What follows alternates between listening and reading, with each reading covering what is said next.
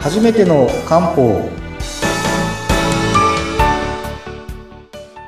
えー森の都の漢方薬局雲流堂の佐藤隆重です。インタビュアーの北村彦です。よろしくお願いします。はい、今今年もどうぞよろしくお願いいたします。はい、あ、そうですね。新年初の収録が今日になりましたそうね。ですね。はい。実際は流され放送されるのとちょっと先かもしれない。かもしれないけど、もうあれですよね。あの前回もちょっと花粉症のお話もいただいたりとか。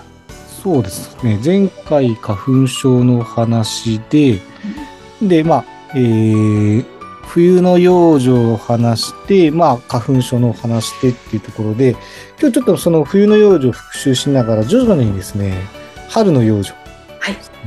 お話をさしていこうかなと思っています。はい。ですね。で、まあ、冬の養生の基本は何ですかというと、まあ、当然寒くなって、はい。まあ、野生の動物は、それこそ冬眠するような動物とかもいて、あんまり活発的に動かないようにです。まあ、どちらかというと、体力を使わないようにして、えー蓄えていくとうんいう時期ですね。まあ、植物だったら本当種になって、で、うんまた春になったら、こう、芽が出てくるみたいな感じで、あの、春になって一斉に動き始めるときに、まあ、冬の間にあまりにも消耗してしまうと、こう生き物が活発になる春に活発に動けなくなるということで、まあ、どちらかというと、あんまり無理しちゃいけない時期ですよと、うん蓄える時期ですよという感じになります。だから、ダイエットだと痩せづらい時期でもああ、る。そう。脂肪がね、あの、蓄えちゃう時期です。やめてしまう時期ですねこ。れ、実際あれですか？ダイエットしても効きづらいですか？あんなか、ダイエットもあんまり無理しないでねと言いますね。あ、そうなんですね。それはまあ、春夏に活発に動いた方が、はいより代謝も上げて落としやすいし、まあ、春夏の方が当然無理しやすい時期なんですね。で、まあ、冬はどちらかというと、まあ、先ほど言った通りあんまり無理しないで、体力温存という時期ですね。そうか、じゃあ、あ そうか。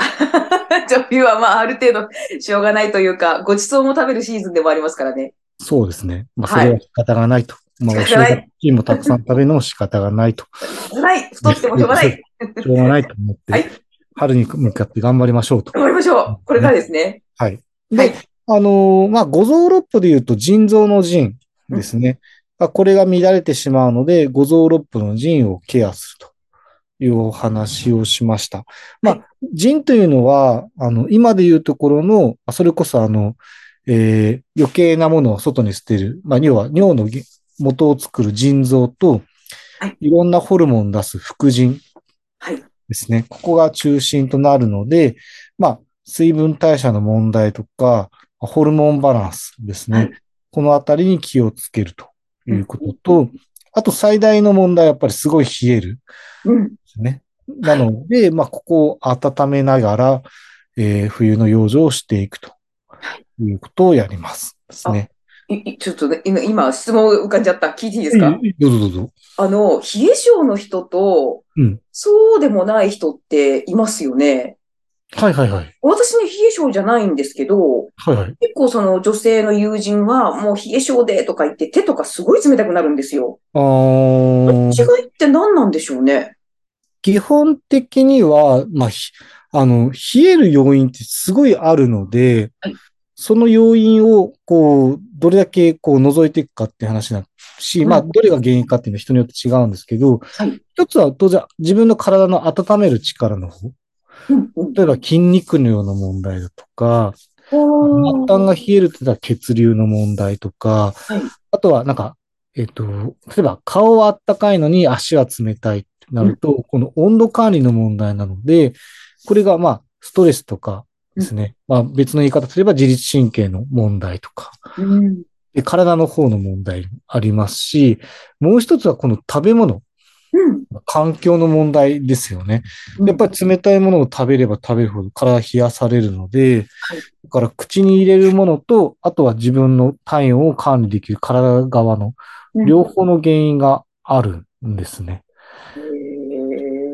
で、漢方だと、これもまあ収録はしているので、まあちょっと復習してもらえばと思うんですけど、まあ冷える場所によって使うもの変わりますよっていうお話をしました。まあ当然お腹が冷えやすいんだったら、お腹付近温めるものを使いますし、はい。末端だったら末端冷え用の漢方ありますし、はい。あとその腰付近とか下半身とか、その場所によってえ処方は変わっていくと。で、まあそれに対応して、その人にとっての一番まあ効率のいいはい、こう温め方とか、あの、体を冷やさないようにするとか、そういうことをしながら冷えを除いていくということをやります。で、もう一つ復習しておくと、はい。とはいえ冷え性を治すのはうん、夏が一番いいですよっていう話も実はしていて、はい。こう、真夏と真冬でどっちが体温を上げやすいかって言ったら、当然夏夏のが体温を上げやすいわけそうですね。はいな。ので、深刻な冷えを持っている方っていうのは、まあ、どちらかというと、その、夏の間に冷えを除いて、秋以降は体温を落ちないようにするっていう方が、まあ、効率よく冷え性は改善できると。いう感じですね。なので、実は夏の養生ですね。まあ、こっちが春ですけど、春の養生をお話ししますけど、夏の養生で実はその、えー冷えを持っている方というのは、今改善するチャンスですよっていうお話はしていますね。はい。まあだから言っち、まあ復習にもなりますけど、まあそれこそ体温めるようなものを取り入れるという話ですね。そうですね。なんかそういえば、あのー冷たいもの飲まないようにしてるっていう人もいますね。あの、夏でも、夏でも熱いお茶を飲むっていう人もいたりします。それ実はすごい正解で、へえ。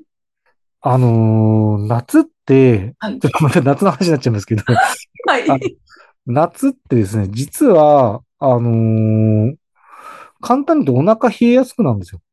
夏にお腹が冷え、ま、まあ、おそうめんとかすり方とか食べますよね。要は、その夏って汗をかくので、ああ。要は体液と、まあ、血流がこう表面に寄るんですよ。うん、うん。中心部が減るんですね。中心が減って表面に寄るんですよ。はい汗たくさんかくので。うんで、お腹冷えやすい状態なのに冷たいものをどんどん入れるので、より冷えるとうん。いうのが実は夏なのでえ、夏であっても、その、あんまり冷たいものを入れ続けると、それで難便になったりしちゃうんですよ。胃腸が冷えるので。で、消化不良になって夏バテってなるので、はい。もう冷たいものを飲みたくなる気持ちは、まあ当然わかるんですけど、ええあまり冷たいものをいくら暑いからって言って、どんどん入れてしまうと、あの、先ほど言った通り、お腹冷えやすい時期なので、うん中心部が冷えやすい時期なので、はい。そこは気をつけてくださいねっていうふうになります。ああ、そう、あれですか？その、お腹冷えやすいっていうのは冷たいものを食べるだけはなくっても、あの、な夏はそもそも中心部が冷えやすい。そう。うんそうなんです。ただでさえ冷えやすいところに冷たいビールをどんどん入れるから、うん。それはあの知らないうちに胃腸の働きが悪くなって、もう夏バテになると。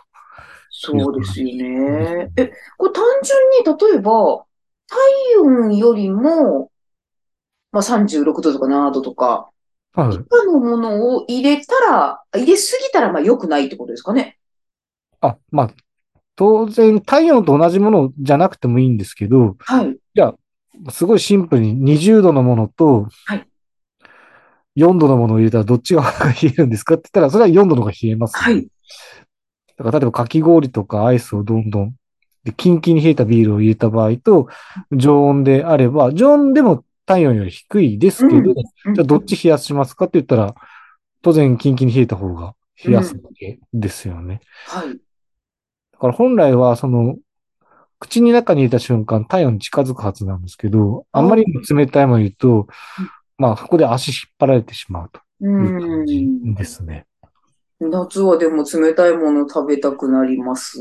それはまあ暑いからしれないですけど。まあ、そこは気をつけなきゃってとこですね。まあ、取りす、まあ、たあの取らないでというわけではないですけど、うん取りすぎちゃうとお腹冷やしますよというこうん。とになるんですね。ただ、じゃあ夏の熱の抜き方っていうのは本来基本はこう発汗させて、はい。だから夏の養生は1日1回の汗かきなんですよ。へえ。汗をかくことによって取りすぎの水分と体に残った余計なやつを外に捨てるんですね。冷たいものを取るというよりは、適度な運動とか、お風呂に入って汗をかかせる方が、実はいいですね。